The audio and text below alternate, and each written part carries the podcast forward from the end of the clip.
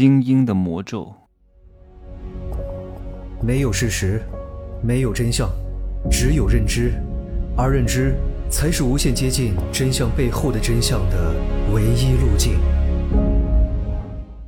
Hello，大家好，我是正气学长哈。今天呢，刚刚结束了半个月的行程啊，从北京，呃，腾讯领奖，然后到珠海，然后到澳门，然后在深圳，然后今天回到成都，准备再待一个礼拜。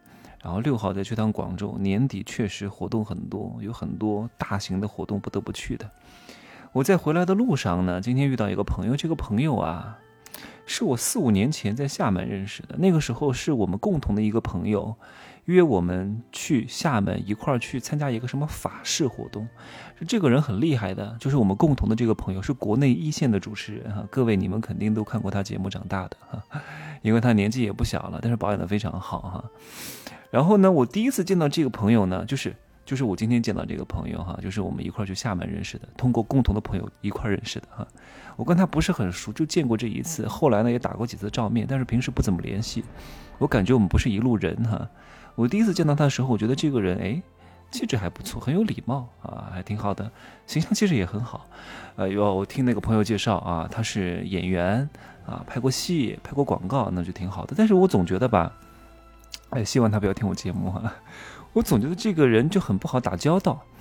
我知道很多帅哥有一种傲气哈，就是被别人捧惯了，真觉得自己怎么样了。其实他们真没有什么的。送给各位一句话啊：美止于时间，魅力来自于灵魂。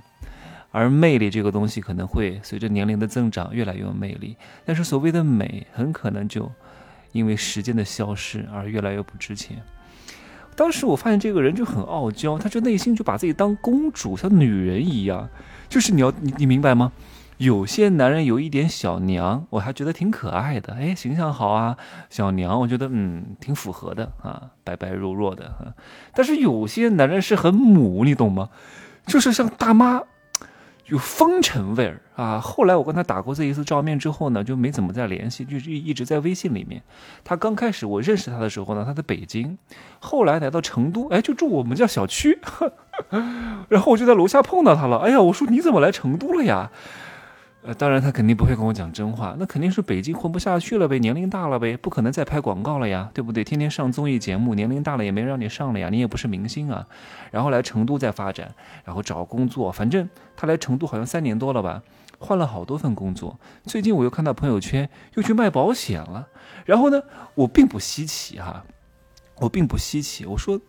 我见过太多帅哥美女，因为年年轻的时候不好好的规划自己的人生啊，年龄大了混得越来越差，很正常。但是关键是我在前一个礼拜，我刚刚知道，我通过我们共同认识的这个朋友知道，这个人是北大的本硕高材生，英语特别好。我说天哪，我说完全看不出来呀，我说我觉得他很没有文化呀。但是我那个朋友说，哎，他懂得还挺多的，然后呢，英语非常好，他们一块去过泰国，英语真的是非常流利哈。我说那怎么混成这个样子呢？啊，你知道吗？为什么会混成这个样子？就是因为他的学历害了他，你懂吗？他本身是不配这个学历的，不是因为他学习好，有了这个学历和学位，英语好就一定能怎么样的。然后呢，他就把自己的标准定得很高，把自己的姿态放得很高，总觉得他以后啊一毕业一定有贵人扶持啊，有金主包养啊，一定能够啊这个在外企当上 CEO，年薪几百万的。可是不是这个样子的呀！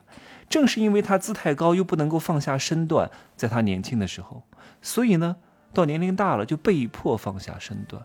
你要知道啊，很多人都有这个思维惯性，而这个惯性。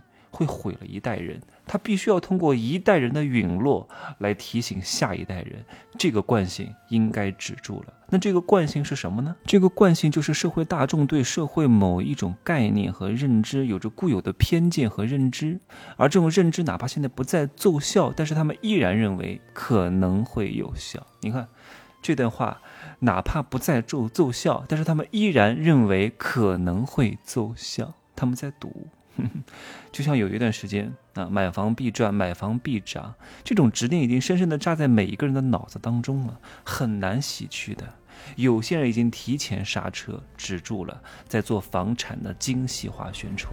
可是有些人还是无脑去买呀，根本就不懂的呀。所以你看，哪怕你踩下了刹车，但是因为惯性的力量的推动，还会有一大堆人。撞上前面的障碍物，所以肯定会有一部分人，甚至是一代人，为这个信息的惯性做出牺牲啊，做出为后世警醒的作用。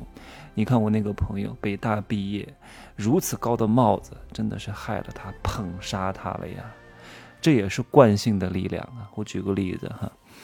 根据二八原则啊，有一百个人，一百个人当中有二十个精英。那在早期的时候，大学的录取率只有百分之五的时候，一百个人当中。就算有二十个精英，也只有五个能够考上大学，剩下的没有考上大学的十五个精英，只能上大专、中专，甚至只有高中学历。但是就算如此，他们依然都是精英。现在不一样了呀，各位，现在的大学录取率有百分之五十啊，高了很多啊，而且以后会越来越高啊。一百个人里面录取五十个人呢，就会出现三十个资质没有那么优秀的人，通过扩招混进去。而且一不小心啊，如果功课再努力一点，刷题再多一点，天资再高一点，考得还不错，上了北大，他会误以为自己自己真的太牛了。因为以前上北大清华的人真的是非常非常之牛的，真的是人中龙凤。现在没有那么牛了，但是这个思维还停留在以前，所以他就对自己有非常高的期待啊。因为九十年代北大清华的毕业生真的是各大单位过来抢啊，真的是待遇非常好，送房送车，直接本科毕业当教授啊。这个可能有点点夸张了哈，那只是形容一下这个受欢迎程度。可是现在不是这样了呀，哪怕你就算是北大清华的，你毕了业也得找工作啊，因为不是说你北大清华的就一定能找到好工作，你得本身真的很优秀。你才有可能找到好工作，但是他的思维还停留在九十年代。哎呀，我毕业之后怎么没有大公司过来直接抢我呢？我还要自己去找工作吗？天哪，我接受不了。所以就会有这种。他的理想和现实当中的撕裂感，他很难降下身段，因为他以前都会被别人捧得高高的。哇，你上了北大啊，考了上了北大的研究生，你不你一定可以混得很好。他就真以为自己一定可以混得很好。可是你混了吗？你都没混，你怎么能好呢？你得混，放下身段去拼搏啊！你的起点已经比较高了，形象气质也比较好了。现在你唯一要做的就是放下这些东西。当美而不自知的时候，才是你真正最厉害的时候。恰恰就是他太把自己的学历和他的外在形象当回事儿了，害了他。可惜呀，哎呀，我是真的非常羡慕能够听到我节目的零零后哈，所有的七零后、八零后和九零后们，你们不需要羡慕所有的零零后。如果你们生在这个时代，你们可能会更差，因为你会面临更多的。诱惑你们是抵制不了的啊！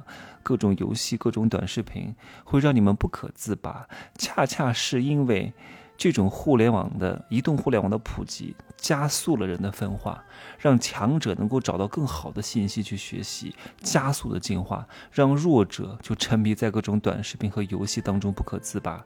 通常，短视频和游戏还有娱乐节目，都是弱者最后的归宿。找到一丝丝的存在感啊，因为他们挣不到什么钱，也没有什么机会，只能够在这种糖水当中度过一生了，好吧？各位啊，听我节目的零零后们，你们真的很棒，加油吧！啊，明天见，可以加我的微信，真奇学长的拼手字母加一二三零，备注喜马拉雅，通过概率更高。再见。